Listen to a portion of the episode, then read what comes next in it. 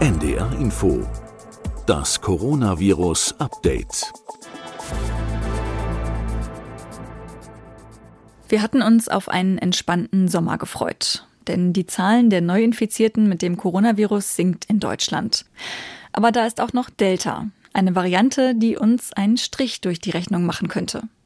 Das Europäische Zentrum für Prävention und die Kontrolle von Krankheiten warnt, bis August könnte die Delta-Variante 90 Prozent aller Fälle ausmachen. Expertinnen und Experten fordern eine Verschärfung der Einreiseregeln. Daher kann es für einige Reisende nun doch etwas anstrengender werden in den Ferien. Wer zum Beispiel nach Portugal reist, muss bei der Rückkehr in Quarantäne. Denn Portugal steht neben 14 weiteren Staaten nun auf der Liste der Virus-Variantengebiete. Es gibt also viele Gründe, um über Delta zu sprechen. Wir wollen uns aber auch die Situation in anderen Ländern ansehen. Warum kommt es in einigen Staaten mit sehr hoher Impfquote erneut zu schweren Ausbrüchen? Wie ist die Situation auf dem afrikanischen Kontinent? Und wie geht's weiter nach dem Sommer? All das wollen wir heute besprechen in der 95. Folge unseres Podcasts Coronavirus Update. Heute ist der 29. Juni 2021. Mein Name ist Beke Schulmann. Ich bin Wissenschaftsredakteurin bei NDR Info. Und ich bin jetzt wie jede zweite Woche verbunden mit Professorin Sandra Ziesek, der Direktorin des Instituts für medizinische Virologie der Uniklinik in Frankfurt am Main. Hallo, Frau Ziesek. Hallo. Lassen Sie uns gleich mit der Delta-Variante anfangen. Noch dominiert bei uns in Deutschland zwar die zuerst in Großbritannien entdeckte Alpha-Variante des Infektionsgeschehen, also ehemals war das ja B117, aber der Anteil ist von etwa 90 Prozent auf etwa 74 Prozent gesunken. Und wir beobachten jetzt schon wieder eine Verdopplung des Anteils der Delta-Variante. In der dritten Woche in Folge können wir also eine ungefähre Verdopplung ablesen von 4 auf 8 auf 15 Prozent ungefähr. Das sind die Zahlen aus dem aktuellen Bericht zu den Virusvarianten des Robert Koch Institut, der immer mittwochs erscheint. Und diese Zahlen sind also von vergangener Woche. Morgen werden wir dann sehen, wie es jetzt in dieser Woche aussieht, ob es wieder eine Verdopplung gibt. Christian Drosten hat in der vergangenen Woche hier im Podcast gesagt, eine Verdopplung wäre ein schlechtes Zeichen. Jetzt haben wir sie. Wie schätzen Sie das ein? Worauf müssen wir uns jetzt einstellen? Also ich glaube, ich schätze das noch viel extremer ein. Ich glaube, dass wir schon mittlerweile Delta in bestimmten Gebieten, vielleicht sogar deutschlandweit, als dominante Virusvariante haben. Und zwar ist es so, dass die Zahlen vom RKI, die hängen ja immer ein bisschen nach, um ein bis zwei Wochen. Und heute oder morgen kommen, wie Sie gesagt haben, ein neuer Bericht raus. Und ich habe mitbekommen und schon gelesen, dass da dann der Anteil bei ungefähr 35 Prozent liegen wird, also sich mehr als verdoppelt hat nochmal. Mhm. Und wie gesagt, das hängt dann nochmal ein bis zwei Wochen hinterher und aus meiner eigenen Erfahrung, was wir so im Moment sequenzieren und sehen, gehe ich davon aus, dass das wahrscheinlich schon dominant ist, die Delta-Variante. Und dass das relativ schnell geht, das liegt natürlich auch ein bisschen daran, dass wir relativ wenig Fälle haben. Also was wir im Moment sehen können, ist, dass die Fallzahlen gering sind und dann ist natürlich jeder mit Delta mehr Infizierte fällt dann ins Gewicht und in die Prozentzahl mit hinein. Und wir sehen halt auch jetzt in Deutschland Ausbrüche mit Delta, also in bestimmten Bereichen von Deutschland. Und die führen dann auch dazu, dass natürlich der Ausbruch sequenziert wird und dann der Anteil von Delta schnell ansteigt. Und ich denke, die Gefahr im Moment dabei ist, dass wir zwar im Moment noch niedrige Zahlen haben, aber dass wenn man die Delta-Ausbreitung in die Fläche bekommt, also nicht nur auf Ausbrüche begrenzt ist, sondern sich das weiter verteilt, dass es dann auch wieder zu einem Anstieg der Inzidenz kommen kann in Deutschland. Sie haben gerade einmal gesagt, in bestimmten Regionen ist Delta schon sehr weit verbreitet. Welche sind das? Können Sie dazu was sagen? Also ich kann es jetzt nicht für jede Region sagen. Es gibt ja immer wieder Pressemeldungen, aber ich kann es jetzt für meine Region sagen. In Frankfurt, da kam ja auch durch die Presse in der letzten Woche, dass wir einen relativ großen Delta-Ausbruch hatten. Und so ähnlich eigentlich wie das in Großbritannien beschrieben wurde, dass das in der Schule anfing und sich dann weiter ausbreitete. Und wenn man sich Frankfurt mal anguckt, dann war gestern, also unsere Inzidenz hängt auch so ein bisschen, ich glaube, wir haben die höchste Inzidenz von den Städten bei 17, 18 ungefähr. Und mhm. Wir haben gestern über 10 Prozent der Neuinfektion von ganz Deutschland in Frankfurt gehabt, was nochmal zeigt, wie niedrig die Zahlen sind und wie sehr dann ein so ein größerer Ausbruch dann wirklich auch die Zahlen bestimmen kann. Und Sie haben jetzt auch gerade schon gesagt, die Zahlen könnten dann auch wieder hochgehen, wenn sich Delta weiterhin so stark ausbreitet. Das ist ja eine Rechnung, die ist nicht auf den ersten Blick einleuchtend. Also die Zahlen, die Sieben-Tage-Inzidenz geht ja weiterhin runter, die Infektionszahlen auch. Warum ist das denn so, wenn der Anteil der Delta-Variante steigt, dass dann eventuell auch die Fallzahlen wieder steigen? Ja, also erstmal würde ich noch mal gern festhalten, dass ja viele befürchtet haben, dass Delta hier im Herbst dominant wird. Ich denke, das wird jetzt schon der Fall sein. Spätestens Anfang Juli werden wir das auch sehen mit einem gewissen Verzug, dass halt auch Delta hier dominant ist. Und wir wissen einfach von den Daten aus Großbritannien, aber auch aus anderen Ländern, dass diese Variante anscheinend infektiöser ist und sich schneller verbreitet. Man hat den Eindruck, dass mehr Menschen betroffen sind und das sieht man ja auch an der Second Attack Rate, also wie viele sind dann im Haushalt, mhm. infizieren sich im Vergleich zu Alpha. Und da gibt es auch ganz gute Daten wieder aus Großbritannien. Und da sieht man, dass einfach diese Rate höher ist. Also beschrieben ist, dass das bei Alpha 7,9 Prozent sind und bei Delta 10,7. Das ist natürlich auch weit entfernt von 100 Prozent. Und es ist auch so, dass das nicht heißt, dass man in einem Ausbruch, wenn man zum Beispiel eine Klasse hat, sich deshalb die ganze Klasse infizieren muss, sondern dass es einfach statt, keine Ahnung, zwei sind es dann vier oder drei. Und das führt dann halt dazu, dass natürlich das sich schneller ausbreitet und man natürlich dann wiederum die Kontakte, die da dranhängen, eine Gefahr sind. Und umso mehr infiziert sind, umso schneller kann sich das Virus dann auch verbreiten. Und ich glaube, das ist auch im Moment eine der wichtigsten Aufgaben, wenn man etwas dagegen tun will, gegen den Anstieg der Inzidenz, dass man schneller wird. Also ich glaube, Delta verzeiht das noch weniger als die anderen Varianten, wenn man dann nicht schnell genug handelt. Und zum Beispiel, wenn man einen Fall in einer Schulklasse hat, mit Delta, und das ist wie gesagt nicht unwahrscheinlich, wenn ein Fall positiv ist, weil Delta wahrscheinlich schon dominant ist, sollte man nicht eine halbe Woche warten oder ähm, ja, Nachtestungen zu spät machen, sondern ich würde empfehlen, dann, wenn ein Fall in einer Klasse aufgetreten ist, wirklich die ganze Klasse schnellstmöglich mit einer PCR zu testen. Mhm. Da kann man ja auch das gepoolt machen und mit der Lolli-Methode, die die Kölner Kollegen entwickelt haben, sodass mhm. das auch schonend ist für die Kinder und sehr wenig Ressourcen verbrauchen würde. Aber dann könnte man relativ schnell sehen, ob sich einfach noch mehr Kinder in der Klasse infiziert haben und dann die ganze Klasse in Quarantäne schicken. Und das wird, glaube ich, im Moment zum Teil, also das macht ja auch jeder ein bisschen anders, aber zum Teil etwas verzögert erst gemacht. Und das führt dann dazu, dass natürlich bei Delta, bei einer infektiöseren Variante, sich das dann unbemerkt doch weiter ausbreiten kann, weil natürlich die Kinder die nicht erkrankt sind in dem Moment, aber vielleicht schon infektiös sind oder, oder schon infiziert sind, das in ihre Familien tragen oder in die Sportclubs tragen, sich mit Freunden treffen. Und ja, ich denke, da müssen wir einfach schneller werden, wenn man die flächendeckende Ausbreitung verhindern will. Hm. Im Zusammenhang mit dem Stichwort infektiöser kursiert im Internet ein Kontaktzeitraum von etwa zehn Sekunden. Also, indem man sich anstecken könnte schon. Allerdings ist da etwas undurchsichtig, ob damit gemeint ist, zehn Sekunden draußen jemanden treffen oder zehn Sekunden drin jemanden treffen ohne Maske, zehn Sekunden miteinander sprechen oder, ich weiß nicht, aneinander vorbeigehen. Können Sie uns da weiterhelfen?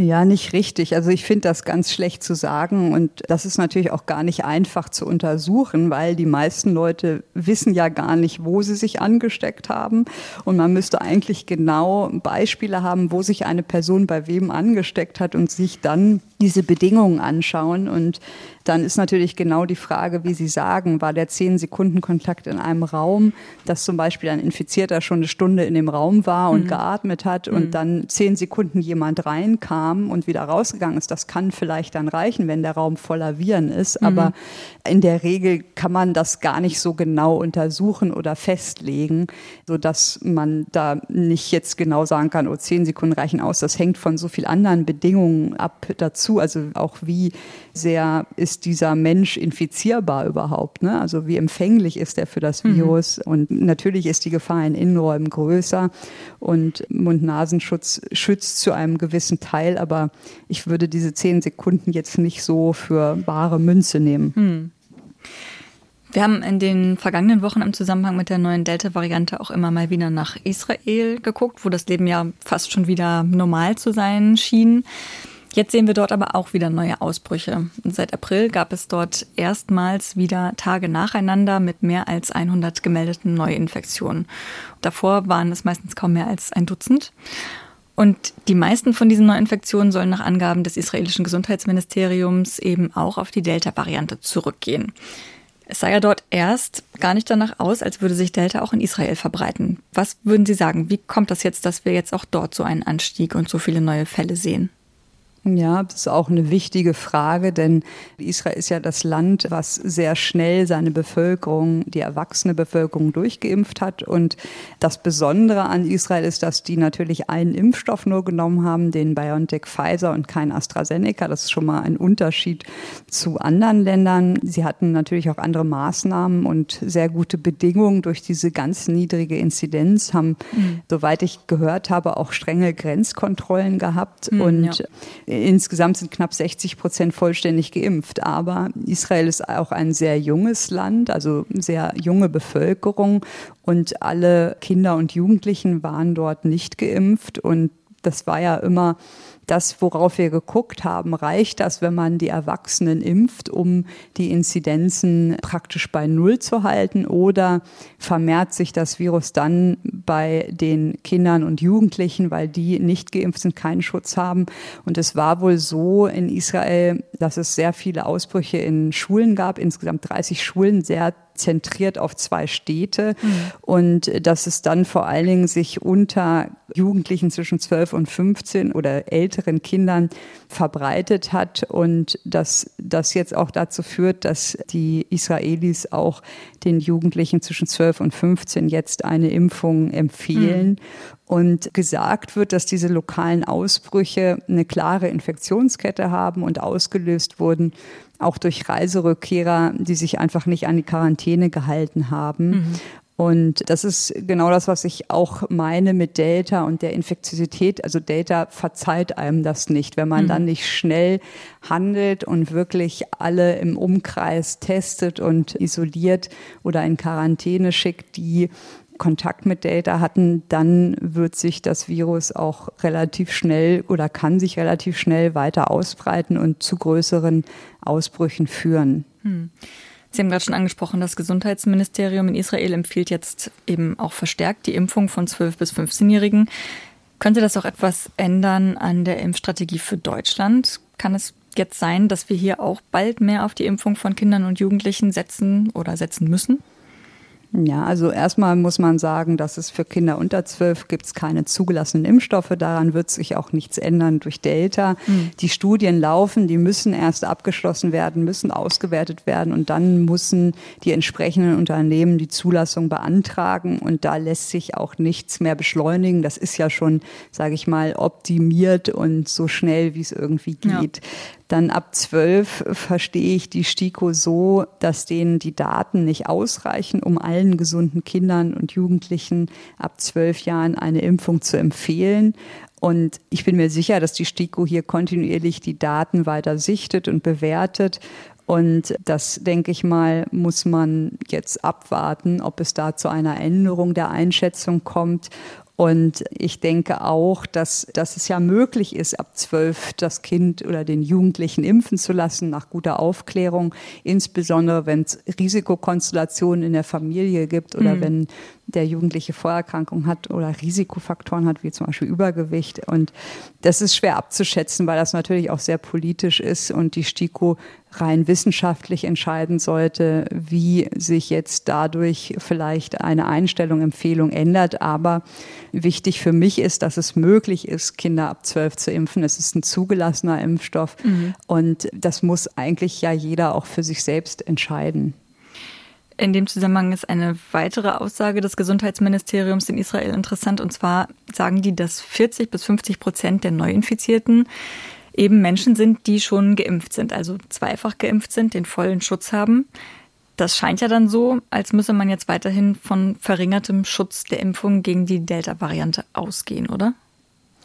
Ja, das ist auch noch nicht abschließend geklärt. Man muss dazu sagen, dass ja gerade in der Presse oft so Schlagzeilen auftauchen, warum denn jetzt die Verstorbenen vor allen Dingen geimpft waren oder es kommt zu Tod nach Impfung durch die Infektion. Mhm. Da gibt es einen ganz schönen Artikel, der erst gestern oder heute Morgen erschienen ist von dem Lars Fischer im Spektrum. Mhm. Auf den möchte ich jetzt einmal verweisen, weil mhm. ich glaube, das würde jetzt hier zu weit gehen, aber der ist sehr schön, weil er erklärt, warum das eigentlich ganz logisch ist, weil man natürlich natürlich vor allen Dingen die Menschen zuerst geimpft hat, die älter waren und damit ein natürliches höheres Risiko hatten, schwer zu erkranken mhm. oder Vorerkrankungen hatten und diese Patienten natürlich durch Vorerkrankung und Alter eh häufiger sterben als jüngere. Und das hat er da ganz schön auseinandergedröselt und erklärt. Und deswegen Wen das interessiert, der sollte diesen Artikel nochmal lesen.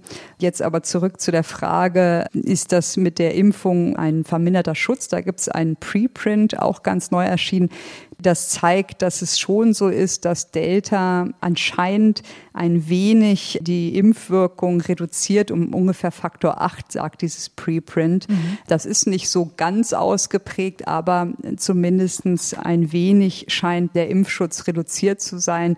Er ist aber nicht null und deswegen muss man das einfach auch weiter beobachten. Und eine der großen Fragen, die sich ja auch stellt und worüber wir auch später noch sprechen wollen, ist, braucht man eine dritte Impfung, eine Auffrischungsimpfung? Weil Israel ja jetzt auch schon ja fast ein halbes Jahr oder mhm. ungefähr sechs Monate nach der Durchimpfung ist und es vielleicht auch sein kann, dass gerade die, die am Anfang geimpft wurden, die, die am vulnerabelsten sind, jetzt schon wieder einen gewissen Schutz verlieren können. Und deshalb hat Israel sich ja auch dazu entschlossen, wieder eine Maskenpflicht einzuführen in Innenräumen, auch mhm. soweit ich verstanden habe, wenn die Menschen geimpft sind und genesen ja. und auch in Quarantäne gehen sollen, wenn sie Kontakt hatten mit Delta, einfach zur Sicherheit. Es gibt aber auch Daten aus England, die zeigen, dass es wahrscheinlicher ist, dass ungeimpfte Personen jetzt nach einer Infektion mit der Delta-Variante ins Krankenhaus müssen, als nach einer Infektion mit der Alpha-Variante. Also das mhm. Risiko einer Krankenhauseinweisung wird als doppelt so hoch angegeben. Dann lässt sich ja vielleicht auch schon doch darauf schließen, dass die Variante krankmachender ist, oder? Ja, das ist, glaube ich, auch noch nicht ganz abschließend ausgewertet. Also das können wir zum Beispiel für Deutschland, für die Fälle, die ich gesehen habe, ist das sehr schwer zu beurteilen, weil die Fälle ja erst ein, zwei Wochen alt sind und man muss einfach noch länger die beobachten. Was passiert nach drei, vier Wochen? Wie schnell sind die Patienten genesen? Und brauchen natürlich auch größere Zahlen. Ich glaube, das kann man immer noch nicht wissenschaftlich korrekt komplett mhm. beantworten. Ich finde aber, wenn Sie gerade England erwähnen, nochmal wichtig zu sagen, dass da ja im Moment die Inzidenz in den Vereinigten Königreich bei 170 mhm. liegt wohl. Und wenn man sich überlegt, dass wir im Sommer sind, da ist ja auch immer ein Argument, ja, im Sommer geht das von alleine runter. Mhm. Und die sind stark ansteigend, dann mhm. sieht man halt doch, dass das alleine nicht reicht, dass das natürlich einen saisonalen Effekt geben wird. Aber wenn dann ein Virus kommt, was so infektiös ist und dem man auch die Möglichkeit und die Chance gibt, sich zu verbreiten, dass das Virus diese Chance nutzen wird. Und deshalb hat ja auch die WHO nochmal kritisiert, also haben angefangen jetzt auch Geimpften Maske tragen zu empfehlen wegen mhm. Delta und kritisiert ja jetzt auch gerade in Europa diese großen Sportveranstaltungen und auch ja. religiöse Veranstaltungen, die stattfinden, weil einfach viele doch noch nicht vollständig geimpft sind. Und hier kann man wirklich nur auf die Eigenverantwortung der Menschen appellieren und dass man sich einfach wirklich fragt, muss ich jetzt diese Aktivität machen, muss ich diese Veranstaltung besuchen, gerade wenn ich eben nicht vollständig geimpft bin oder kann ich vielleicht einfach noch warten oder vielleicht doch von zu Hause Fußball schauen. Das heißt, wir müssen also nochmal trotzdem über Maßnahmen sprechen. Sie haben gerade schon angedeutet, in Israel hat die Regierung wegen Delta wieder die Maskenpflicht in öffentlichen Innenräumen angeordnet. Jetzt ist es auch wieder empfohlen, Masken zu tragen bei Menschenansammlungen auch im Freien. Und vor allem die Öffnung des Landes für geimpfte Touristinnen und Touristen ist von Anfang Juli auf August verschoben worden. Also einige Lockerungen werden wieder rückgängig gemacht. Währenddessen werden in Deutschland weiter Maßnahmen gelockert. Finden Sie das angesichts der Ausbrüche mit der Delta-Variante in den anderen Ländern angemessen überhaupt? Also sagen wir mal so, ich glaube, man muss da immer auch einen, einen pragmatischen Weg finden. Es gibt ja Bereiche in Deutschland, wo die Inzidenz wirklich null ist oder gegen null geht. Und ich denke, da ist es dann auch für die Bewohner und Menschen schwer zu verstehen, warum etwas verboten wird, insbesondere weil man ja auch nicht gezwungen wird, sich in Menschenansammlungen zu begeben. Mhm. Das muss man dann wiederum abgrenzen von Gebieten, wo zum Beispiel gerade ein Delta-Ausbruch ist, wo ich deutlich vorsichtiger wäre, deutlich schneller und konsequenter durchgreifen würde mit vermehrten Testungen und vielleicht auch vermehrten Impfungen in diesem Bereich und wenn man diesen Ausbruch dann wirklich in den Griff bekommt, dann denke ich, kann man auch sich wieder mehr zutrauen. Das Wichtige ist, dass man diese Ausbrüche beherrschen kann und schnell nachverfolgt und in den Griff einfach bekommt. Und deshalb ist das für mich vor allen Dingen davon auch abhängig, die Maßnahmen, inwieweit der öffentliche Gesundheitsdienst in der Lage ist, einen Ausbruch wirklich schnell einzudämmen und zu verfolgen. Und es ist natürlich eine Gefahr. Also im Moment, wie gesagt, haben wir Delta, habe ich das Gefühl, eher in bestimmten Bereichen häufiger. Mhm. Und wenn jetzt natürlich diese Menschen reisen und dafür, das ist vielleicht auch wichtig, müssen sie gar nicht ins Ausland nach Portugal. Es reicht, wenn sie auch innerhalb Deutschlands reisen. Mhm. Wie gesagt, wir gehen davon aus, dass das Delta-Virus auch hier eins der häufigeren oder vielleicht die dominante Variante bereits ist, mhm. ist natürlich die Mobilität schlecht. Und ich glaube, mein Fazit ist einfach, dass wir einfach noch nicht am Ende dieser Pandemie sind. Das muss man leider sagen, so sehr wir uns das auch alle wünschen. Trotzdem muss man, glaube ich, schon Pragmatismus und Mittelweg finden, dass man nicht alles verbietet, weil das auch nicht toleriert wird von der Bevölkerung. Mhm. Aber das ist jetzt auch weniger eine virologische als eine politische und, und mhm. soziologische Frage vielleicht, ja. ja. Weil wir vorhin gesagt haben, die Fallzahlen kommen ja mit einer gewissen Verzögerung bei uns an, zeitverzögert. Kann es da nicht sein, dass wir jetzt schon den Kipppunkt verpassen, dass die Zahlen wieder hochgehen und wir lockern da rein? Dass eigentlich der Punkt, an dem wir wieder härtere Maßnahmen ergreifen müssten, an uns vorbei schlüpft? Das kann ich nicht ausschließen. Nee, also wenn man wie gesagt, wenn man jetzt zum Beispiel Frankfurt sich anschaut, ist die Inzidenz seit Tagen, hängt die ja auch bei 17, 18 ungefähr und ist nicht weiter gefallen wie im Rest von Deutschland. Und es ist halt, wie gesagt, eher lokal im Moment. Und natürlich, wenn man das jetzt weiterträgt und nicht wirklich konsequent durchgreift, wird sich das auch ausbreiten können. Und ich kann es nicht ausschließen, dass es schon der Kipppunkt nahe ist oder hm. dass es auch zu einem Anstieg hier wieder kommen kann. Das ist, wie gesagt, von, von äußeren Faktoren abhängig und da muss man sehr vorsichtig bleiben. Und trotzdem glaube ich, dass viele in der Gesellschaft das auch vielleicht gar nicht mehr so mittragen wollen. Mhm und nur sehen, die Zahlen sind so niedrig, wieso soll ich denn das und das jetzt nicht machen? Also ja. da kann man nur immer wieder aufklären und sagen, hier, Delta setzt sich durch, Delta ist infektiöser, Delta hat die und die Probleme, aber man ist da schon auch darauf angewiesen, dass die Menschen mitmachen. Jetzt, das haben wir auch schon angesprochen, sind bald Sommerferien überall. Die Menschen fahren innerhalb von Deutschland, auch in anderen Ländern, in den Urlaub. Können wir dann damit Maßnahmen rund ums Reisen, also zum Beispiel mit Tests, überhaupt noch irgendwas ausrichten? Auf jeden Fall sind Testungen im Kontext von Reisen weiter wichtig, auch wenn es nicht nur darum geht, äh, neue Varianten vielleicht nach Delta zu entdecken und zu sequenzieren, aber auch Delta ist ja noch nicht überall in allen Bereichen in Deutschland angekommen. Und natürlich mit der Mobilität wird das auch weiter verteilt werden in Deutschland. Und ich finde gerade im Kontext von Reisen testen sinnvoll, einfach um vielleicht die weite Ausbreitung von Delta in der Fläche zu reduzieren. Und das ist ja auch das, was wir letzten Spätsommer sehen konnten, dass doch an verschiedene Orte viele Infektionen eingeschleppt wurden aufgrund von Reisen, weil man sich dort natürlich einfach auch anders verhält und vielleicht im Urlaubsgebiet eine höhere Inzidenz ist. Deswegen sind diese Tests und dass man nach einer Reise besonders vorsichtig ist, natürlich weiterhin wichtig. Was würden Sie sagen, wo stehen wir nach dem Sommer Ihrer Einschätzung nach? Wird der Herbst eventuell genauso schlimm werden wie der letzte? Also erreichen Krankenhausaufenthalte und Todesfälle dann das gleiche Niveau wie im Herbst 2020?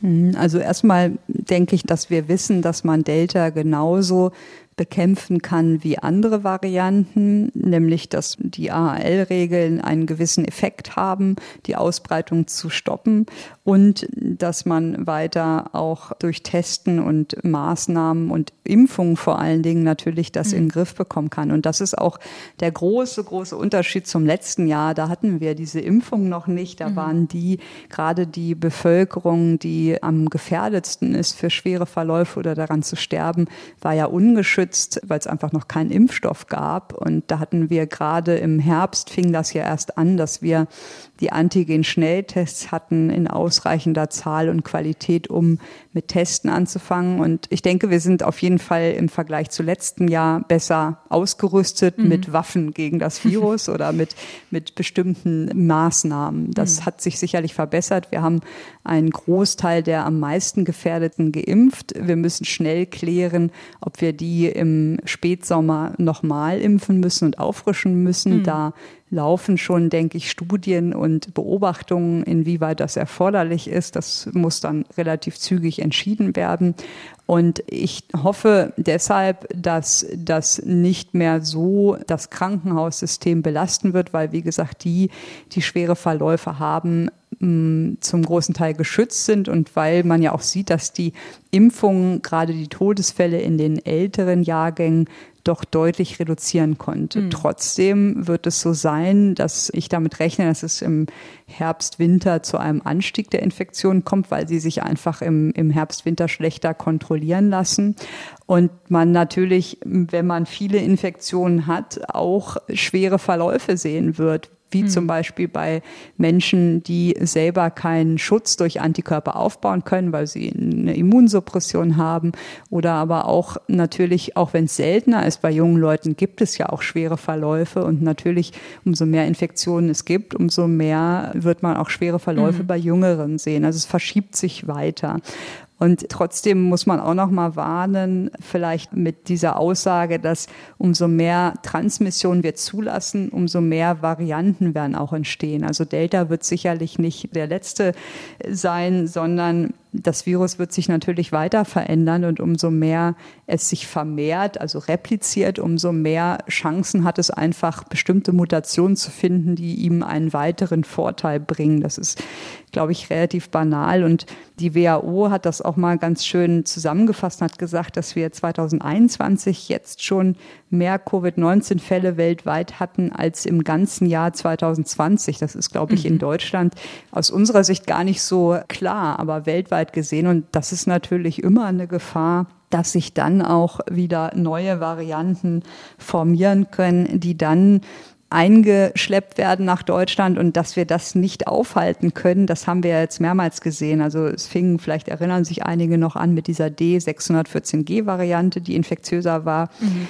Dann Ende 2020 kam die Alpha-Variante mit erhöhter Transmission, hat sich relativ schnell durchgesetzt und jetzt tut das auch Delta, weil es einfach leichter übertragbar ist. Und das zeigt auch nochmal, dass diese hohe Übertragbarkeit einen echten Vorteil fürs Virus darstellt und dass das auch relevanter für uns im Moment ist als ein gewisser Immunescape. Hm. Und Beta und Gamma sich ja im Moment hier gar nicht durchgesetzt haben. Ja. Und man sollte einfach dem Virus nicht so viel Raum geben, sich weiterzuentwickeln. Und wir werden uns einfach noch länger damit beschäftigen müssen und irgendwann immer wieder analysieren, können wir uns jetzt mehr zutrauen, mehr leisten, haben alle Menschen die Chance gehabt, sich dagegen zu schützen, durch eine Impfung zum Beispiel. Und irgendwann natürlich muss man damit leben, dass dieses Virus bei uns, unter uns bleiben wird. Und wann dann wirklich ein Schnupfen in Anführungsstrichen daraus wird, ist, ist sehr schwer abzuschätzen, weil das natürlich auch von den Varianten abhängt. Was mir im Moment vor allen Dingen Sorge macht, ist gar nicht Deutschland, die deutsche Sicht, sondern international gesehen, die hm. Sicht, ob es nun mit Indien anfing und Delta mhm. über Afrika oder Südamerika. Ich denke, das sind auch wirklich die die großen Themen, mit denen wir uns anfangen müssen zu beschäftigen. Mhm. Wie helfen wir diesen Ländern, damit nicht dort Varianten entstehen durch eine hohe Transmission, die dann auch uns gefährden. Ne? Also wir sitzen alle irgendwie in einem großen Boot auf dieser Welt und wir können diese Pandemie nur beenden, wenn sie weltweit beendet ist. Und wie der genaue Verlauf ist, weiß ich nicht, aber ich glaube, das darf man nicht vergessen. Ja auf die afrikanischen Staaten und auch andere Staaten, in denen es jetzt gerade wieder zu großen Ausbrüchen kommt, wollen wir auch gleich nochmal schauen. Sie haben aber jetzt gerade schon die Impfung angesprochen und auf die Bedeutung der Impfung, also der vollständigen Impfung, ist auch Bundeskanzlerin Merkel gerade nochmal eingegangen im Zusammenhang mit der Delta-Variante. Und sie spricht da von einem Schlüssel zur Überwindung der Pandemie. Und deswegen diskutieren jetzt auch direkt einige darüber, ob der Abstand zwischen den beiden Impfdosen nicht einfach verringert werden sollte, damit der vollständige Impfschutz für manche Menschen früher erreicht ist. Aber der Abstand ist ja nicht beliebig gewählt, sondern er ist ja da, um die bestmögliche Wirkung des Impfstoffs zu gewährleisten. Halten Sie das denn überhaupt trotzdem für sinnvoll, jetzt darüber nachzudenken, also mit Delta im Hinterkopf? Ja, also man sollte immer darüber nachdenken, man sollte verschiedene Bedingungen durchspielen und immer anpassbar bleiben. Also ich glaube, es gibt nichts Schlimmeres, als stur in einer Pandemie an seinem Plan festzuhalten, sondern wir sollten uns immer den äußeren Bedingungen anpassen, weil sonst werden wir verlieren. Und bei BioNTech zum Beispiel wird ja derzeit mit einem Abstand von sechs Wochen geimpft, aber das war ja der Grund, dass dann mehr Erstimpfungen erfolgen können. Mhm. Und jetzt hat man gesehen, dass man eigentlich beide Impfungen braucht, um einen guten Schutz zu haben. Deswegen ist es nur legitim zu überlegen, ob man innerhalb der Zulassung sind ja auch drei Wochen erlaubt, mhm. diesen Abstand wieder verkürzt auf drei Wochen. Und man sollte auf jeden Fall in der Zulassung bleiben, weil es dafür nur Daten gibt für die Zulassung. Das ist ganz wichtig. Es wurde ja auch gesagt, dass die STIKO das gerade umfangreich wissenschaftlich auswertet, ob eine Verkürzung sinnvoll ist. Ich finde, das macht Sinn. Im Moment würde ich zum Beispiel einen Impfstoffabstandverkürzung nicht fokussieren, weil die Zahlen im Moment in Deutschland so niedrig sind, dass man einfach keinen Wirkverlust riskieren sollte. Mhm. Und äh, das hat halt einfach immer Vor- und Nachteile und das ist nicht so einfach zu entscheiden.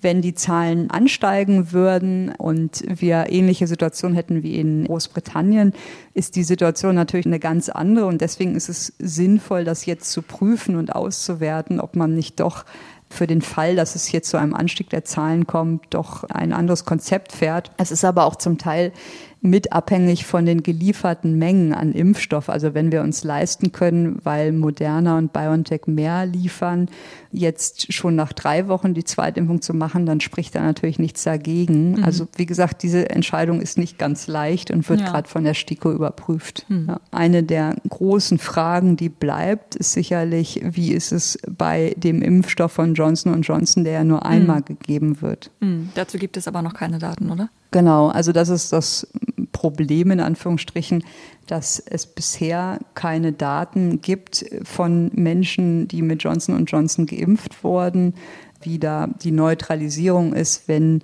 das Serum von diesen Patienten in Kontakt kommt mit Delta-Variante. Also vielleicht kann man noch mal kurz erklären, wie man das überprüft im Labor. Mhm. Da nimmt man halt von Geimpften die diesen Impfstoff bekommen haben, Blut ab und da sind ja dann Antikörper drin und dann werden im Labor wird mit dem Delta-Virus werden Zellen infiziert und man gibt das Blutserum von den Geimpften mit den Antikörpern dazu und schaut halt, ob man die Infektion verhindern, also neutralisieren kann oder ob die Zellen trotzdem infiziert werden mhm. können. Mhm. Und diese Daten gibt es für Johnson Johnson noch nicht, sind noch nicht veröffentlicht, was so ein bisschen schwer verständlich ist, weil diese Daten kann man relativ schnell im Labor erheben. Viele Labore haben ja die Delta-Variante bereits. Mhm. Und was aber viele nicht haben, ist das Serum von den Geimpften mit Johnson Johnson, weil dieser Impfstoff zum Beispiel in Großbritannien ja gar nicht so häufig angewendet wird und bei uns auch erst seit kurzem angewendet wird. Und da müsste die Firma auf Serien aus den Studien zurückgreifen. Und ich äh, ja, warte eigentlich seit Tagen, Wochen auf diese mhm. Daten, aber bisher kann ich Ihnen auch nicht sagen, warum das so lange dauert, dass die, die veröffentlichen. In den USA wird mittlerweile ja sogar diskutiert, ob die mhm. Personen, die Johnson Johnson bekommen haben, nochmal einen Booster bekommen mhm. mit BioNTech. Ja. Und das ist auch noch nicht empfohlen von der CDC, das muss man dazu sagen. Also es ist rein off-label, sage ich mal, mhm. dass Leute, die aus dem Gesundheitssystem kommen oder gerade sich damit auskennen, gesagt haben, sie haben sich jetzt doch noch mal ein zweites Mal mit einem anderen Impfstoff impfen lassen. Und das ist auch, denke ich, ganz wichtig, dass man die Daten von Johnson Johnson sieht. Und wenn man sieht, dass das auch eine Lücke oder eine Reduktion vor Delta zeigt, dass man dann möglichst schnell den Empfängern von Johnson Johnson Impfstoff eine weitere Impfung anbietet. Aber hm. sicher sagen kann man dazu noch nichts. Und solange es keine Daten gibt, wird es natürlich auch keine Empfehlungen von den Behörden geben können. Hm.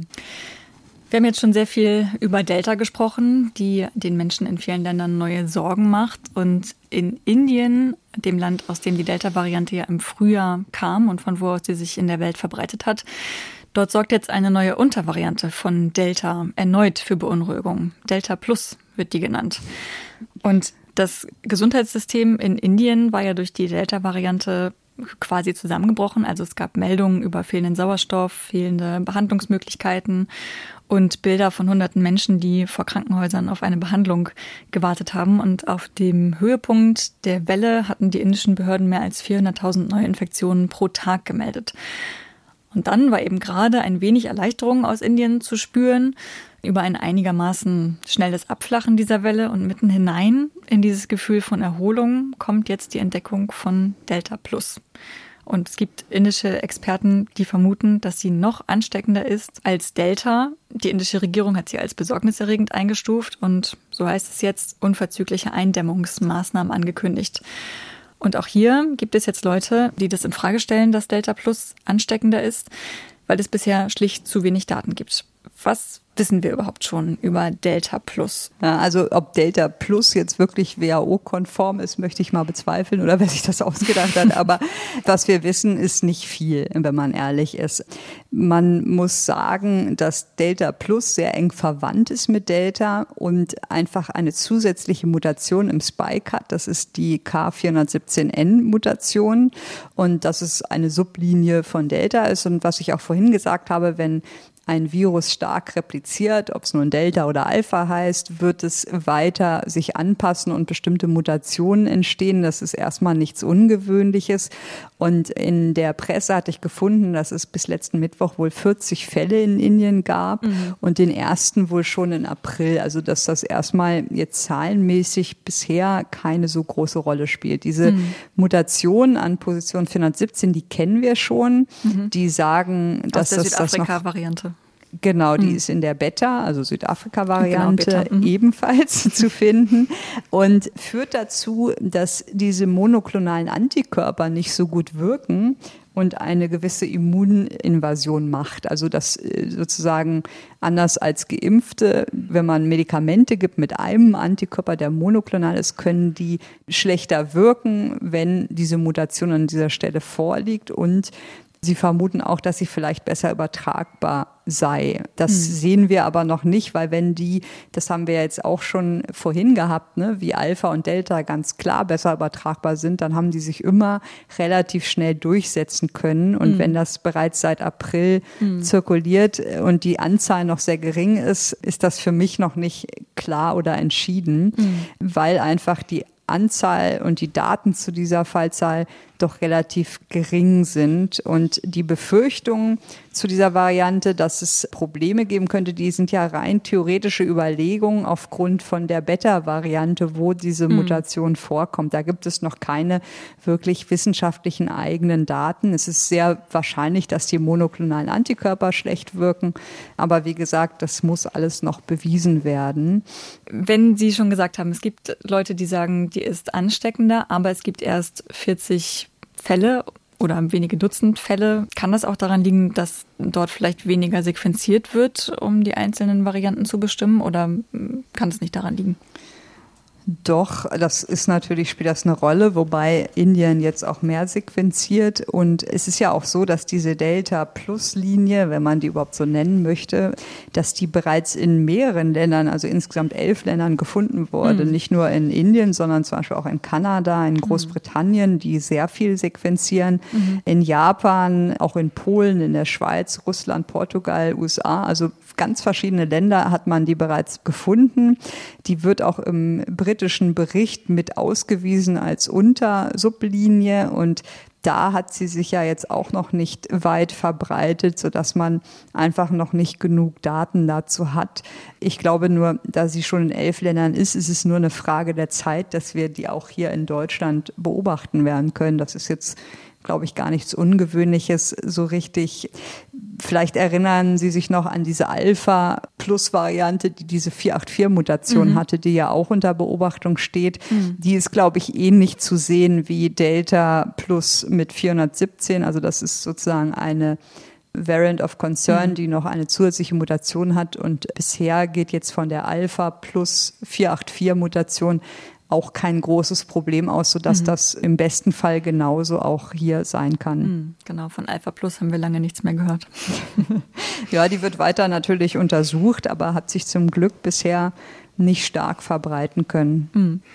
Die Delta-Variante hat auch jetzt einige andere Länder erreicht. Da würde ich gerne mal mit Ihnen ein bisschen näher hinschauen, unter anderem Indonesien.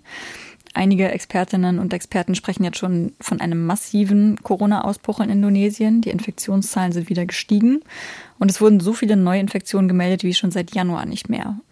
Und es wird auch von hunderten Ärztinnen, Ärzten und Beschäftigten im Gesundheitswesen berichtet, die sich infiziert haben, obwohl sie geimpft waren. Und die Informationen dazu weichen je nach Quelle ab. Also mal ist die Rede davon, dass über 60 von ihnen gestorben seien, mal heißt es, die Verläufe seien gar nicht schwer gewesen. Aber ähnliche Nachrichten kommen auch aus der Mongolei und aus Chile, Bahrain und von den Seychellen. Überall ist mehr als die Hälfte der Bevölkerung komplett geimpft. Und trotzdem liegen diese vier Staaten unter den zehn Ländern mit den derzeit schlimmsten Corona-Ausbrüchen. Und die haben alle noch eine Gemeinsamkeit, diese Staaten. Sie setzen nämlich alle auf den Impfstoff aus China, also vor allem Sinovac und Sinopharm. Können Sie uns mal erzählen, um welche Art von Impfstoffen handelt es sich bei denen? Also das ist schon mal wichtig zu wissen, dass Sinopharm und Sinovac aus China ähnliche Impfstoffe sind. Das sind beides inaktivierte Coronavirus-Impfstoffe, also nicht mRNA und auch keine Vektorimpfstoffe. Und Sinopharm zum Beispiel stammt aus Peking und da hat man ganz am Anfang der Pandemie aus Patienten die Coronaviren gewonnen, insgesamt wohl drei verschiedene Varianten. Also das war dann, sage ich mal, das Virus, wie es ganz am Anfang war. Und mhm. deswegen erklärt sich auch, dass mit der Virus-Evolution und den Veränderungen vielleicht das nicht mehr ganz passend ist. Und dann hat man aus diesen drei Varianten eine gewählt, und hat die in Zellkultur angezüchtet. Das heißt, man nimmt da so Verozellen, das sind Affennierenzellen, vermehrt das Virus, soweit es geht, dass man einen riesen Virusstock hat von wahrscheinlich in Litergröße und dann inaktiviert man diese Viren, weil man natürlich nicht aktive Viren einem Menschen geben möchte mhm. und das noch vermehrungsfähig ist, wird das inaktiviert mit einem ganz bestimmten Prozess, der die Gene des Coronavirus inaktiviert, dass das sich nicht mehr vermehren kann, aber die Proteine Proteine, insbesondere Spike, bleibt intakt. Und Dieses Inaktivvirus wird dann versehen mit einem sogenannten Adjuvans. Das ist ein Verstärker, damit es eine stärkere Immunreaktion gibt. Das ist in dem Fall aluminiumbasiert. Und das Adjuvans stimuliert halt das Immunsystem besser. Und das wird dann den Patienten gegeben, also das inaktivierte Virus plus das Adjuvans. Und der Vorteil dieser Technik ist, dass das ganz schnell geht. Also man braucht ja nur das Virus von Patienten, muss das in Zellkultur vermehren und inaktivieren und dann mit einem Adjuvans versehen. Das ist halt viel einfacher herzustellen als die mRNA-Impfstoffe. Mhm. Und man muss vor allen Dingen nichts klonieren, ne, wie bei Astra oder bei, bei mRNA, sodass das relativ schnell geht. Und wir haben viel Erfahrung mit dieser Technik. Also die gibt es seit über einem Jahrhundert. Zum Beispiel der Polio-Impfstoff von Salk ist genauso oder auch Tollwut-Impfstoffe oder Hepatitis mhm. A-Impfstoffe werden ähnlich hergestellt. Das ist jetzt nicht eine völlig absurde Technik, sondern eine ganz etablierte Technik, die da verwendet wurde. Und Sinopharm hat dann auch eine Notfallzulassung bekommen in den Vereinigten Arabischen Emiraten schon im September. Und auch dann wurde in, im Bahrain damit geimpft, in Ägypten und soweit ich gelesen habe, auch Ungarn hat dort eingekauft für einen wahnsinnig teuren Preis diesen Impfstoff. Und Sinovac ist so ähnlich, das ist auch ein chinesisches Unternehmen, die vor allen Dingen Studien in Brasilien, Türkei durchgeführt haben. Und die Herstellung oder der Impfstoff ist auch ein inaktiviertes Coronavirus. Und wenn man sich die Studien anschaut und die Angaben der Effektivität, dann sind die gar nicht schlecht. Bei Sinopharm wird angegeben 79 Prozent und die WHO mhm. hat das bestätigt mit 78,1 Prozent Effektivität. Mhm. Und bei Sinovac, je nach Studie, da waren in der Türkei wurde ein Schutz vor symptomatischer Infektion mit 91 Prozent angegeben und in Brasilien von 50,6 Prozent. Also hier sieht man schon einen deutlichen Unterschied zwischen den Ländern, was auch an den zirkulierenden Varianten natürlich liegen kann. Mhm. Und diese Impfstoffe wurden, wie Sie schon eben gesagt haben, in bestimmte Länder verkauft und verimpft. Also Bahrain, Seychellen, Mongolei zum Beispiel, die jetzt alle einen doch deutlichen Anstieg der Infektionen haben. Und zum Beispiel Bahrain hatte Ende Mai eine Inzidenz von über 1000 und die Seychellen sogar Mitte Mai von über 2000 mhm. pro 100.000, also sehr hohe Zahlen die wir jetzt hier in Deutschland ja nie erreicht hatten. Aber wenn man sich dann mal anschaut, wie viele Todesfälle die hatten, wo ich auch dazu sagen will, dass sie natürlich andere Statistiken haben und vielleicht nicht so gute Daten, das weiß ich nicht, aber die offiziellen Angaben sind, dass in den Seychellen im Schnitt ein Todesfall pro Tag ist und in, im Bahrain 20 pro Tag. Mhm. Also auch wenn die viele Infektionen haben, haben die anscheinend wenig Todesfälle. Auch in der Mongolei sind es 13 Todesfälle pro Tag bei einer Inzidenz von 560. Und wenn wir überlegen, was wir haben in Deutschland, werden im Januar über 850 mhm. Todesfälle pro Tag. Das liegt an verschiedenen Dingen. Wie gesagt, auch die Bevölkerungsstruktur ist natürlich eine andere in diesen Ländern. Aber es könnte auch sein, dass der Impfstoff, und das sagen die Chinesen vor allen Dingen vor schweren Erkrankungen und vor Tod schützt, nicht aber vor der Ansteckung mit mhm. dem Virus.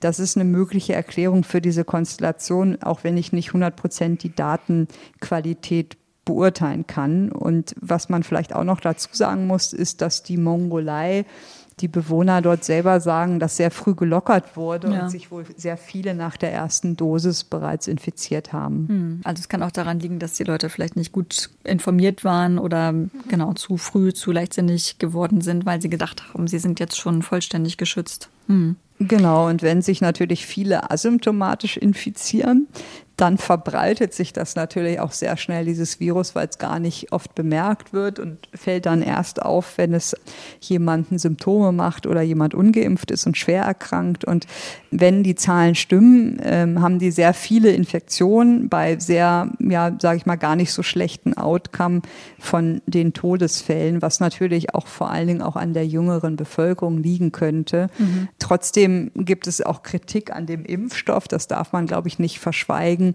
dass ja die Datenlage nicht so transparent ist. Zum Beispiel gibt es aus China kaum Daten zu Breakthrough-Infektionen. Also wer hat eine Infektion nach vollständiger Impfung bekommen, die mhm. werden da nicht systematisch gesammelt, beziehungsweise werden sie nicht kommuniziert. Und deshalb ist das schwierig einzuschätzen. Also ob die Chinesen recht haben, dass schwere Verläufe, Todesfälle verhindert werden, aber die Transmission eben nicht in der Form wie die bei den mRNA-Impfstoffen. Oder, und das muss man auch fairerweise sagen, dass wir ja jetzt erst anfangen, in die zeitlichen Abstand der Impfung und der Neuinfektion zu kommen und dass uns auch passieren kann, dass wenn wir nicht nachimpfen, vielleicht im Herbst, Winter auch sehr hohe Inzidenzen haben könnten und auch vermehrt natürlich Geimpfte dann auch betroffen sein könnten. Mhm. Also man, man darf das, glaube ich, nicht direkt vergleichen und sagen, der Impfstoff ist schlecht und der andere ist ganz toll, weil wir einfach noch nicht wissen, was passiert mit den mRNA-Impfstoffen nach einem größeren Zeitabstand. Mhm weil bei uns auch später angefangen wurde mit der Impfkampagne. Genau. Ja, mhm. genau.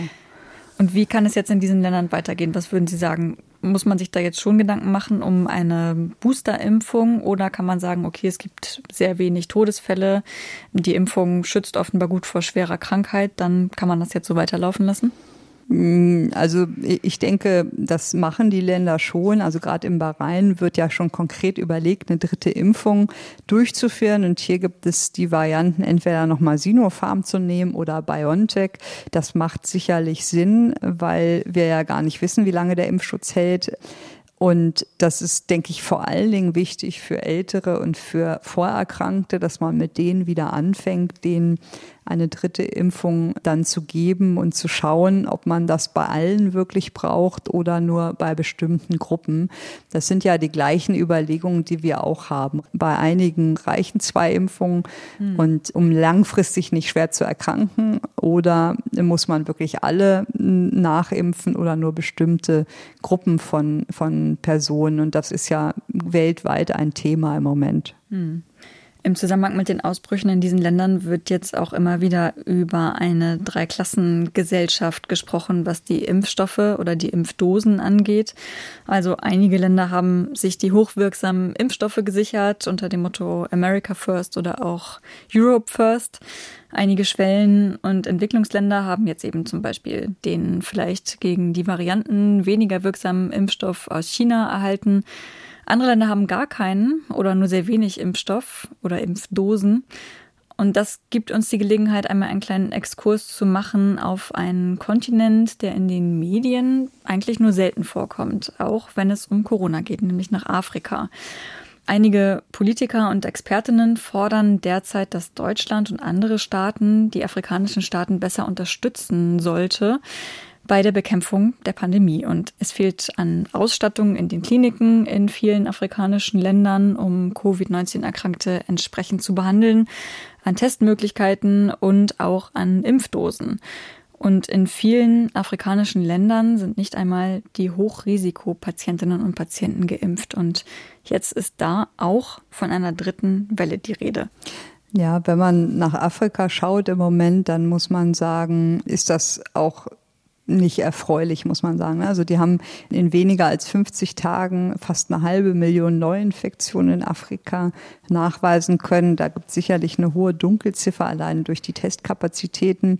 Und der Anstieg wird insgesamt wohl in zwölf Ländern Afrikas beobachtet. Und mhm. es ist einfach sehr beunruhigend, der Blick dorthin, weil natürlich auch Delta da zunimmt, aber auch andere Varianten und die Menschen dort einfach ganz begrenzte Ressourcen des Gesundheitssystems haben haben, die haben auch das Problem oder geben als Grund an, dass es eine mangelnde Einhaltung von AHL-Maßnahmen gibt, dass soziale Kontakte vermehrt stattfinden oder auch Reisen und sich dadurch Varianten schnell ausbreiten. Jetzt muss man fairerweise sagen, dass das in diesen Ländern auch viel, viel schwieriger ist, sich an diese mhm. Regeln zu halten, weil wenn man zu Hause bleibt und nicht arbeiten kann, dann sind die dort nicht so abgesichert, wie das zum Beispiel in Europa der Fall ist. Und Deswegen ist das für solche Länder natürlich eine Katastrophe und viel schlimmer die Auswirkungen auch von sozialer Natur, wozu das führen kann. In Kongo und in Uganda ist im Moment Delta die überwiegende Variante, also genauso wie hier. Und bereits 14 Länder in Afrika haben Delta gemeldet, also die, wie wir wissen, besser übertragbar ist oder leichter übertragbar ist. Und Fachleute gehen davon aus, dass der jüngste Anstieg anscheinend der schlimmste ist für Afrika, den es bisher gab. Und mhm. natürlich ist in so einem Land Test und Trace, also Testen und Nachverfolgen, eine ganz andere Herausforderung, als das für ein Land wie Deutschland ist. Und was man auch wissen muss, ist, dass die Todeszahlen, also die Daten in vielen Ländern gar nicht erfasst werden, so dass man da nicht wirklich ein einen Überblick hat. Und ich habe letzten Interview mit einem Arzt in Afrika gelesen, was mich auch sehr bedrückt hat, weil der hat dann auch erzählt, er müsste sich eigene Handschuhe und Masken kaufen, um mhm. sich selbst zu schützen bei der Arbeit, weil das nicht gestellt wird, einfach aus Mangel von dem Arbeitgeber. Und wenn man jetzt sich mal die Länder anschaut, hat Kenia schon 70 Prozent Delta aber nur 0,4 Prozent vollständig geimpft, also praktisch äh, kaum vollständig geimpfte Bevölkerung. Und sie geben an, dass 23 Prozent der Tests, die sie machen, positiv sind, was mhm. wieder für eine ganz hohe Dunkelziffer ja. spricht. Und schlimm betroffen ist Namibia im Moment. Das ist ja ein sehr beliebtes Urlaubsland auch von Deutschen. Die haben eine Inzidenz von 470 pro 100.000, damit im Moment die höchste in Afrika, sind auch Virusvariantengebiet und Berichten zufolge ist da das Gesundheitssystem überlastet. Den mangelt es auch an, an Sauerstoff, an Impfstoffen. Und die meisten dort sind halt bisher, wenn sie geimpft sind, mit Sinopharm, also mit dem chinesischen Impfstoff wohl auch geimpft. Und mhm. Dann habe ich mal geguckt, wie viel die denn eigentlich testen für diese Zahlen und die machen ungefähr zweieinhalbtausend Tests pro Tag in so einem großen Land mhm. und das machen wir wahrscheinlich in Frankfurt alleine äh, zweieinhalbtausend Tests am Tag. Also da sieht man mal diese Relation.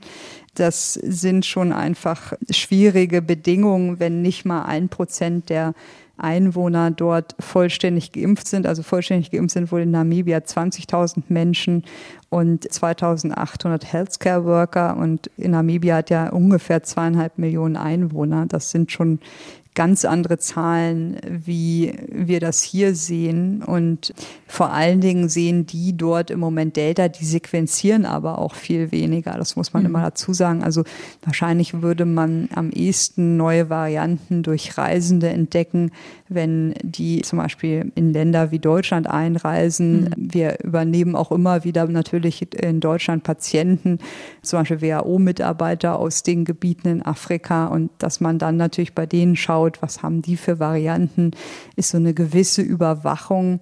Ich glaube, uns muss einfach klar sein, dass äh, niemand sicher ist, solange nicht alle sicher sind und Afrika dazugehört und wir uns darum einfach mehr kümmern müssen und die Bedingungen dort verbessern müssen. Also mhm. zum Beispiel gerechtere Verteilung von Impfstoffen, die Länder in die Möglichkeit bringen, selber Impfstoffe zu produzieren. Das ist ja in Indien relativ einfach, mhm. weil die die Produktionsmaschinen haben. Das ist in Afrika noch viel schwieriger. Und deshalb sind die, wie Sie schon gesagt haben, auf Schenkungen von Impfstoffen angewiesen. Und da kann man wirklich nur an die Fairheit appellieren, also nicht nur an die Fairheit, sondern auch daran, dass das auch für uns ein Risiko ist, wenn dort eine Pandemie sich weiter unkontrolliert verbreitet, dass dann wiederum neue Varianten immer wieder in der Presse auftauchen können. Wie gesagt, im Moment ist dort vor allen Dingen Delta und das lässt sich auch schlechter dort überwachen. Hm. Sie haben gerade schon gesagt, eine gerechtere Verteilung von Impfstoffen wäre sinnvoll. Ich weiß, das ist eine sehr schwierige Frage, aber ich würde sie gern trotzdem loswerden. Wie würde dann eine gerechte Verteilung von Impfstoffen weltweit aussehen? Wie stellen Sie sich das vor?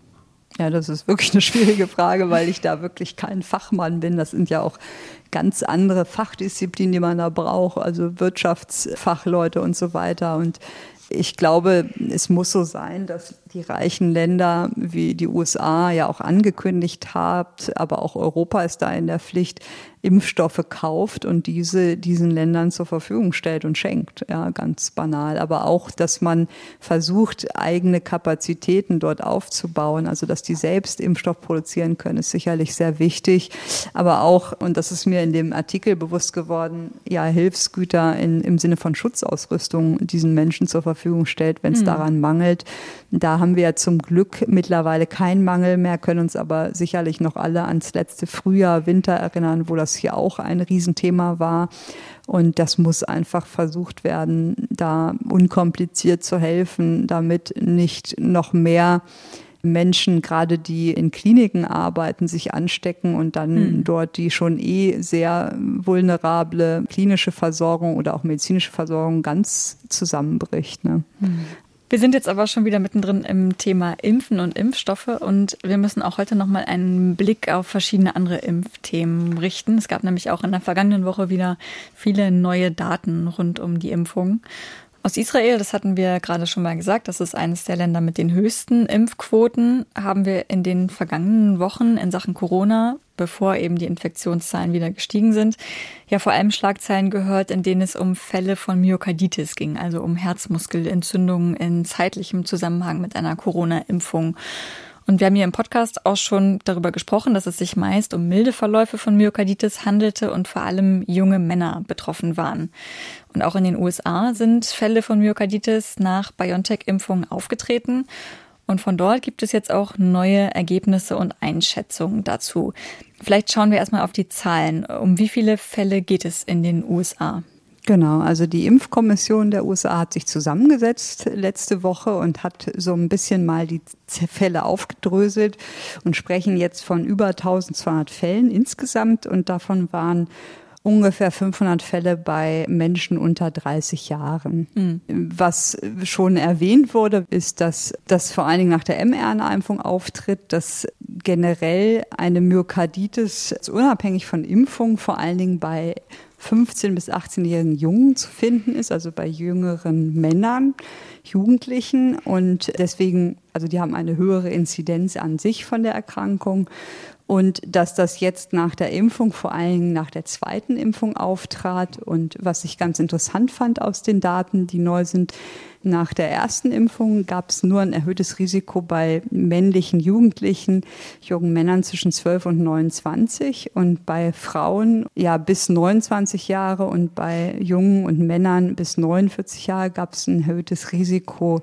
äh, nach der zweiten Impfung. Also war die zweite Impfung auf jeden Fall häufiger verantwortlich für die Myokarditis.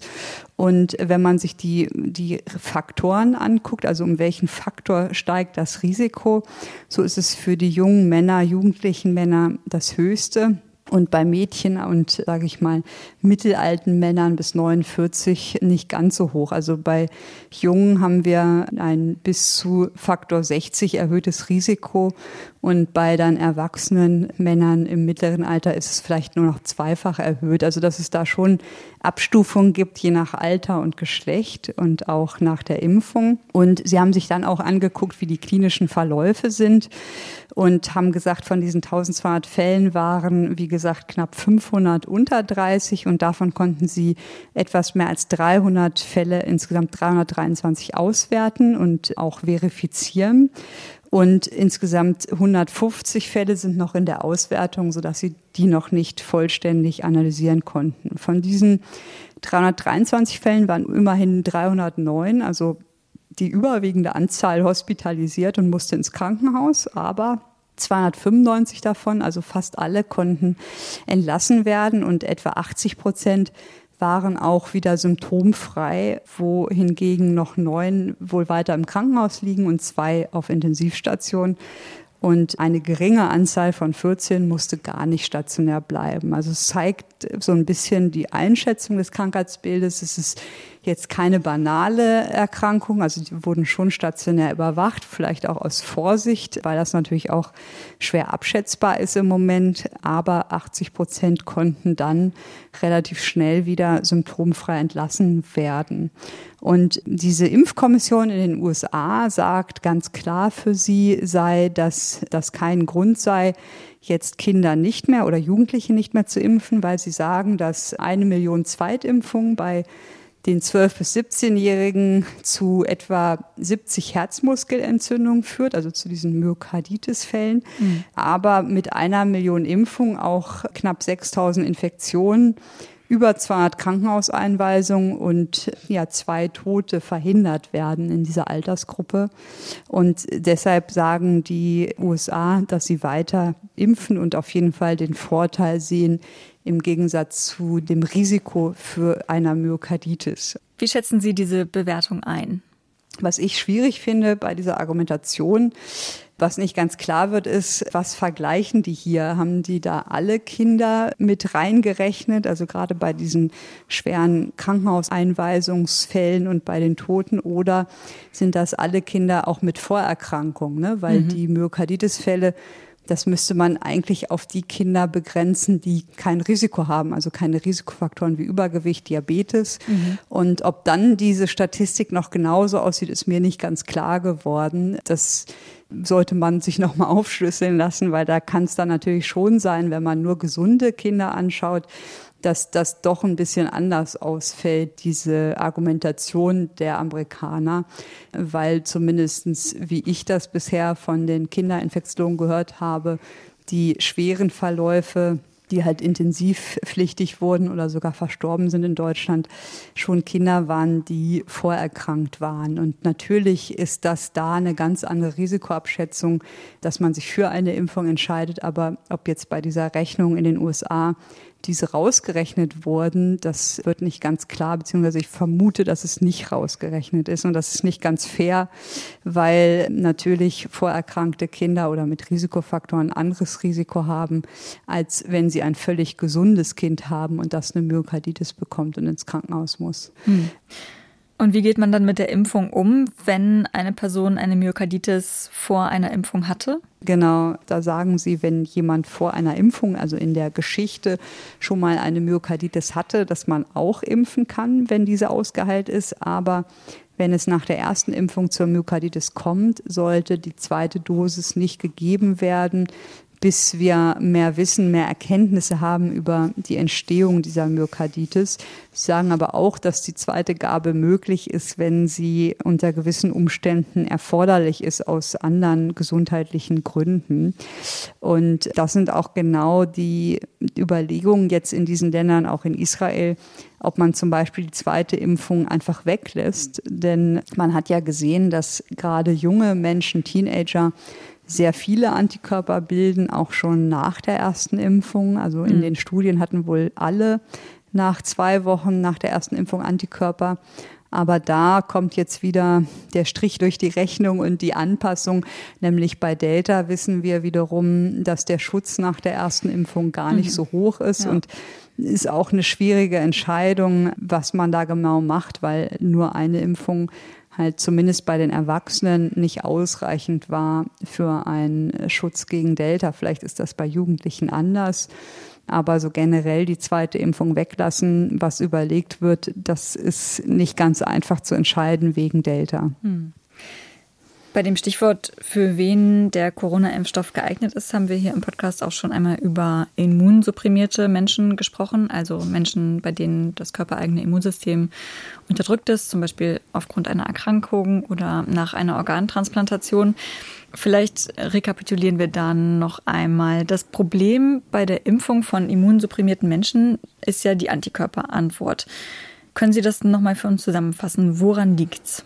Ja, also man muss sagen, dass das mittlerweile eine große Gruppe von Menschen sind, weil einfach immer mehr Immunsuppressiva klinisch eingesetzt werden für eine ganz unterschiedliche Zahl von von Patienten. Also es müssen nicht immer die Organtransplantierten sein, zum Teil sind es halt autoimmune Erkrankungen, chronisch entzündliche Erkrankungen, also Arthritis oder auch chronisch entzündliche Darmerkrankungen, Rheuma, die eine Immunsuppression bekommen als Medikament. Und dann gibt es natürlich auch Menschen, die genetisch bedingt Störungen des Immunsystems haben oder chronische Erkrankungen wie eine Niereninsuffizienz und Dialyse bekommen oder auch Diabetespatienten haben eine Immunschwäche. Und wenn man jetzt Medikamente gibt, also die große Anzahl von Menschen, die bestimmte Medikamente bekommen, die das Immunsystem unterdrücken, da gibt es ganz verschiedene Klassen von Steroiden, also Cortison über ja, Klassen, die, glaube ich, jetzt hier keine Rolle spielen. Und die beeinträchtigen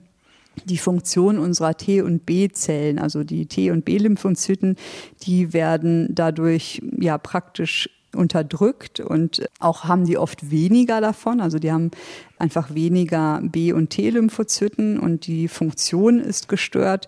Und das ist ja gewünscht bei diesen Patienten. Also das mhm. ist genau das, was wir erreichen wollen. Zum Beispiel nach einer Organtransplantation soll dieses Organ, was ja fremd ist, nicht abgestoßen werden. Deshalb werden die Lymphozyten sozusagen unterdrückt, damit sie nicht das Organ als fremd erkennen und abstoßen. Und auch die Antikörperproduktion ist bei diesen Patienten mehr oder weniger gewollt blockiert, nicht blockiert, aber oder zumindest reduziert. Und diese Patienten haben schon immer ein großes Risiko für Infektionskrankheiten.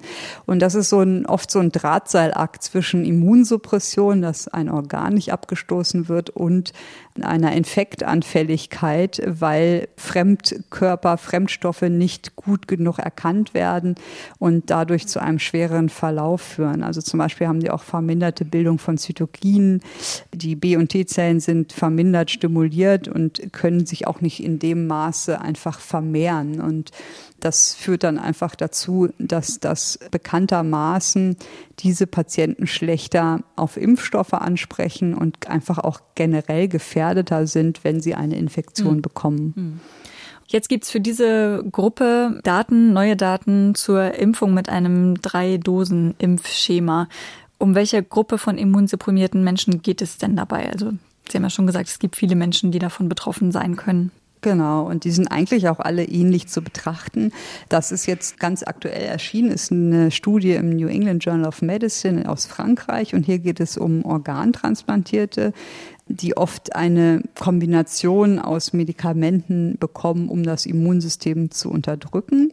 Und zum Teil ähnliche Kombinationen bekommen natürlich auch andere Menschen, die zum Beispiel autoimmune Erkrankungen haben oder mhm. chronisch entzündliche Erkrankungen haben. Und oft werden dann verschiedene, wie gesagt, Medikamente gemischt, manchmal zwei, manchmal drei oder sogar vier. Und die meisten in dieser Studie waren nierentransplantiert. Davon gibt es einfach die meisten mhm. Patienten. Und man fängt im Transplantbereich oft mit Studien an, wo man etwas versucht bei Nierentransplantierten, weil man zur Not, sage ich mal, wenn das Organ dadurch einen Schaden hat durch eine Impfung. Also Impfungen können theoretisch bei diesen Menschen ja eine Abstoßungsreaktion auslösen, weil das Immunsystem so stimuliert wird mhm. und dann auf einmal erkennt, oh, da ist ja auch noch eine fremde Niere, die mache ich gleich äh, mit fertig. Ist das einfach eine Gefahr und deshalb fängt man oft mit Nierentransplantierten an, weil im schlimmsten Fall, wenn die das Organ verlieren, können die dialysieren, wenn sie einen Lungentransplantierten oder Herztransplantierten haben oder auch Lebertransplantierten. Da gibt es keine Ersatzverfahren. Und hier hat man aber, wie gesagt, verschiedene Menschen nach Organtransplantation genommen, wovon ja drei Viertel eine Nierentransplantation erhalten hatten. Und die haben wie wir aus anderen Studien wissen, oft ja nach der zweiten Impfung nicht ausreichend Antikörperantworten entwickelt. Mhm. Und dann hat man hier geschaut, ob man nicht direkt eine dritte Impfung allen gibt. Was man sagen kann zu den Nebenwirkungen, gab es erstmal keine schwerwiegenden Probleme in dieser Studie. Zehn von den Patienten hatten Müdigkeit und Myalgien, also das ist sozusagen das, was ja auch bei anderen Patienten mhm. beschrieben wird. Und teilgenommen haben etwas über 100, also 101 Patienten, die dann dreimal den Impfstoff von BioNTech Pfizer erhalten haben. Wie haben die die Dosen gegeben? Die haben die ersten beiden Dosen in Abstand von einem Monat gegeben und die dritte Dosis dann im Abstand von ungefähr 60 Tagen, also nochmal nach zwei Monaten und haben sich dann die Antikörperantworten angeschaut. Und vor der Impfung hatte keiner Antikörper, also keiner mhm. hatte eine, Infektion durchgemacht. Mhm. Nach der ersten Impfung hatten nur vier Prozent Antikörper jetzt nochmal vergleichen mit den Jugendlichen, wo es 100 waren. Also mhm. es ist wirklich deutlich reduziert. Und 40 Prozent hatten vor der dritten, also nach der zweiten Dosis Antikörper. Und 40 Prozent ist natürlich nicht so, wie man sich das wünscht. Das mhm. heißt, dass über die Hälfte wahrscheinlich keinen ausreichenden Schutz aufgebaut haben.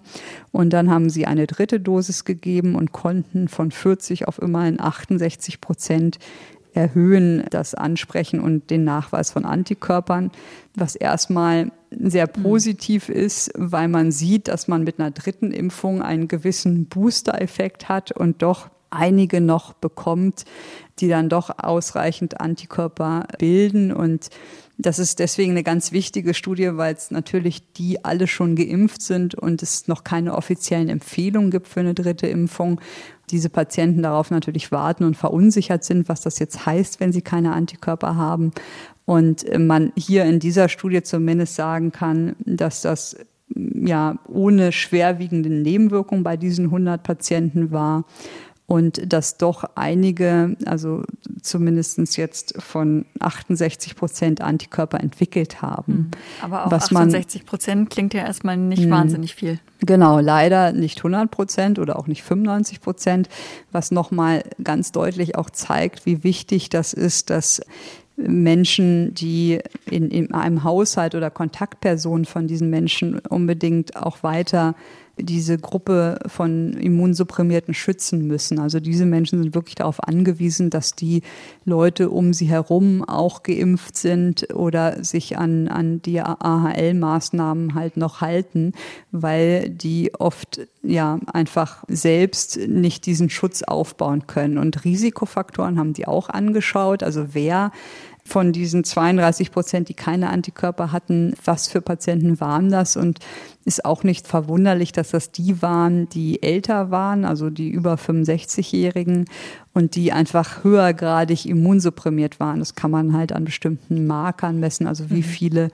weiße Blutkörperchen hat der Patient im Blut und auch die, die eine schlechtere Nierenfunktion hatten, was auch immer mit einer gewissen Immunsuppression einhergeht, die zeigten halt weniger Antikörperreaktionen.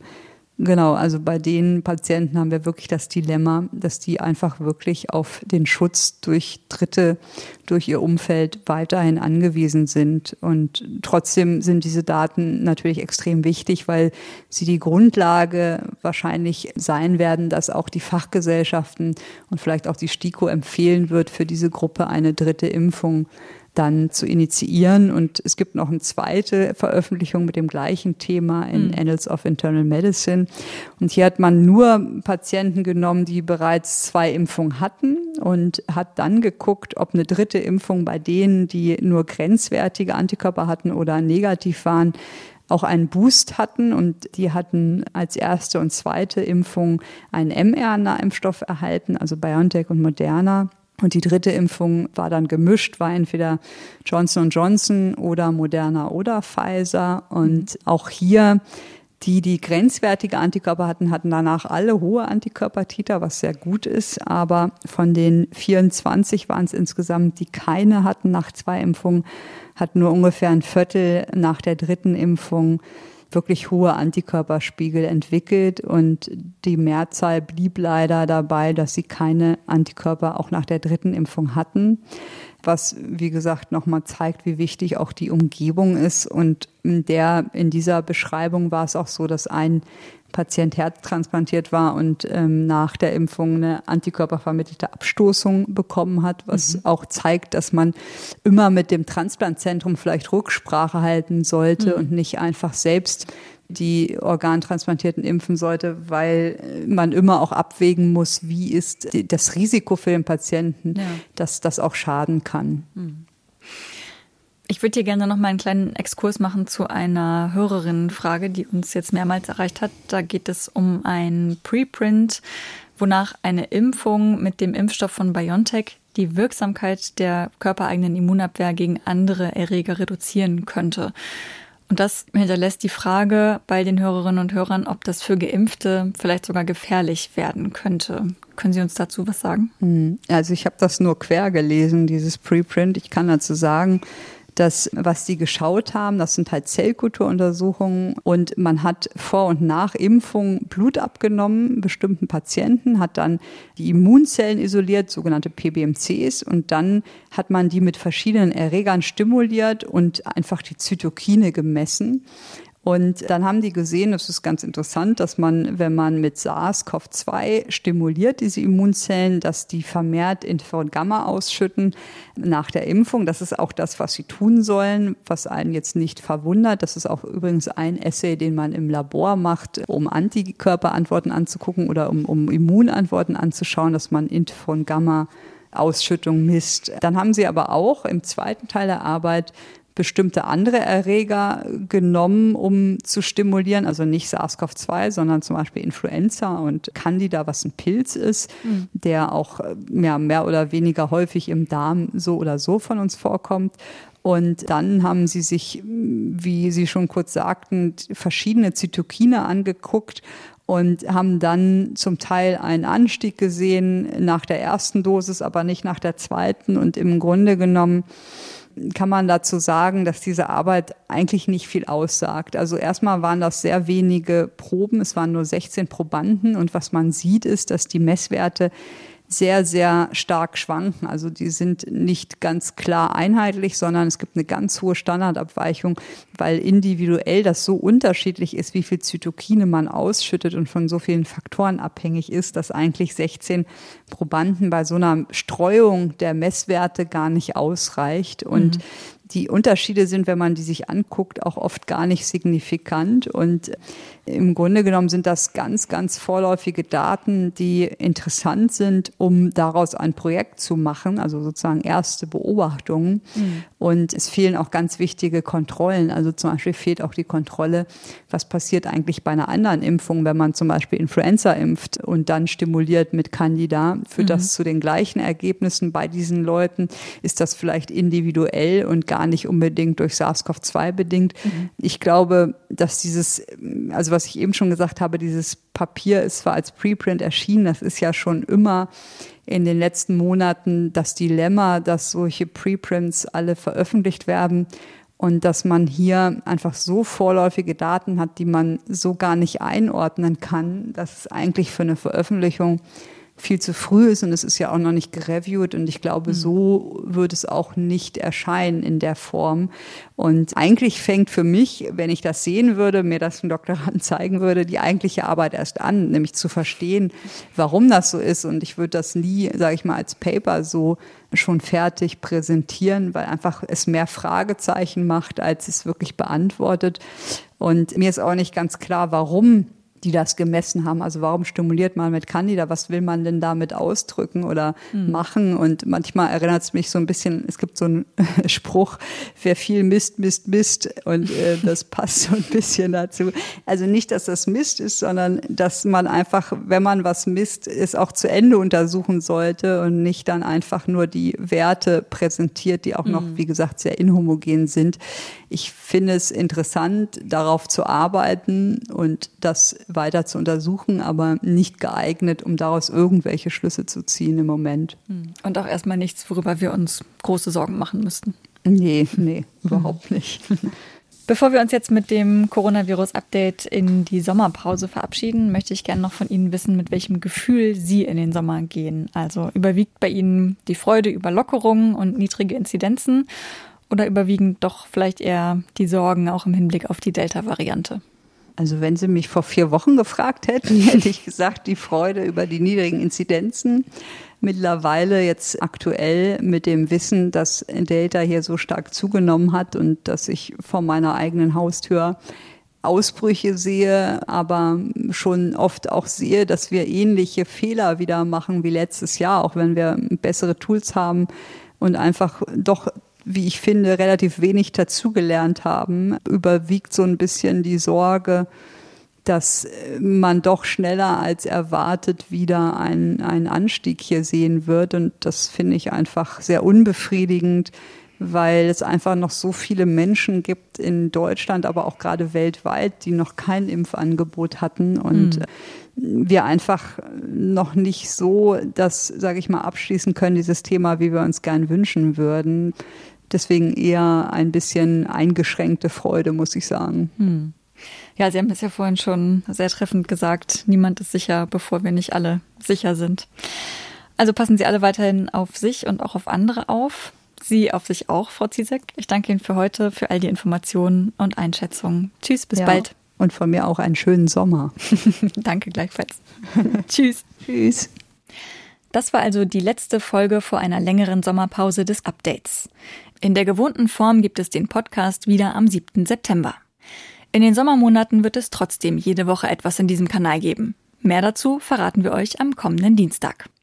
Und wer mag, kann morgen mit uns auf jetzt schon 95 Folgen Coronavirus Update zurückblicken. Wir haben euch gefragt, warum dieser Podcast für euch wichtig ist. Das Ergebnis? Eure Antworten hört ihr morgen in einer Spezialfolge. Die ist wie immer in der ARD Audiothek zu finden. Und dort findet ihr jetzt auch einen neuen wissenschaftlichen Podcast, den ich euch gerne noch ans Herz legen möchte. Der heißt Raus aus der Depression. Und in der ersten Folge geht es unter anderem auch darum, was Corona für Folgen hatte für Menschen, die an einer Depression erkrankt sind. Moderator des Podcasts ist der Entertainer Harald Schmidt, der auch Schirmherr der Stiftung Deutsche Depressionshilfe ist. In dem Podcast äh, haben wir immer einen Gast und ich bin wirklich schwer beeindruckt, ähm, wie, wie die Damen und Herren sich da geäußert haben, wie offen die sich geäußert haben, äh, mit welcher auch teilweise humorvollen Distanz zum, zu der eigenen Erkrankung das geschildert wurde. Und im zweiten Teil ähm, macht Professor Hegel als Vorsitzender der Stiftung dann den, den ähm, wissenschaftlichen Teil. Also wie ist der aktuelle Stand der Forschung? Welche Therapiemöglichkeiten gibt es? Welche Möglichkeiten gibt es, dass ich mir Hilfe hole? Wie ist die Situation, wenn ich äh, Angehöriger eines Erkrankten bin? Also es ist immer die Mischung. Äh, Im ersten Teil ein Interview, im zweiten Teil die fachliche Expertise. Jetzt bleibt mir noch für diese Folge Danke zu sagen bei Corinna Hennig und Katharina Marenholz für die Redaktion, bei Nele Rösler für Hintergrundrecherche und Sven Köpke für die Technik. Mein Name ist Beke Schulmann. Ich sage vielen Dank fürs Zuhören und wünsche uns allen einen möglichst virusfreien Sommer. Bis bald. Das Coronavirus Update. Ein Podcast von NDR Info.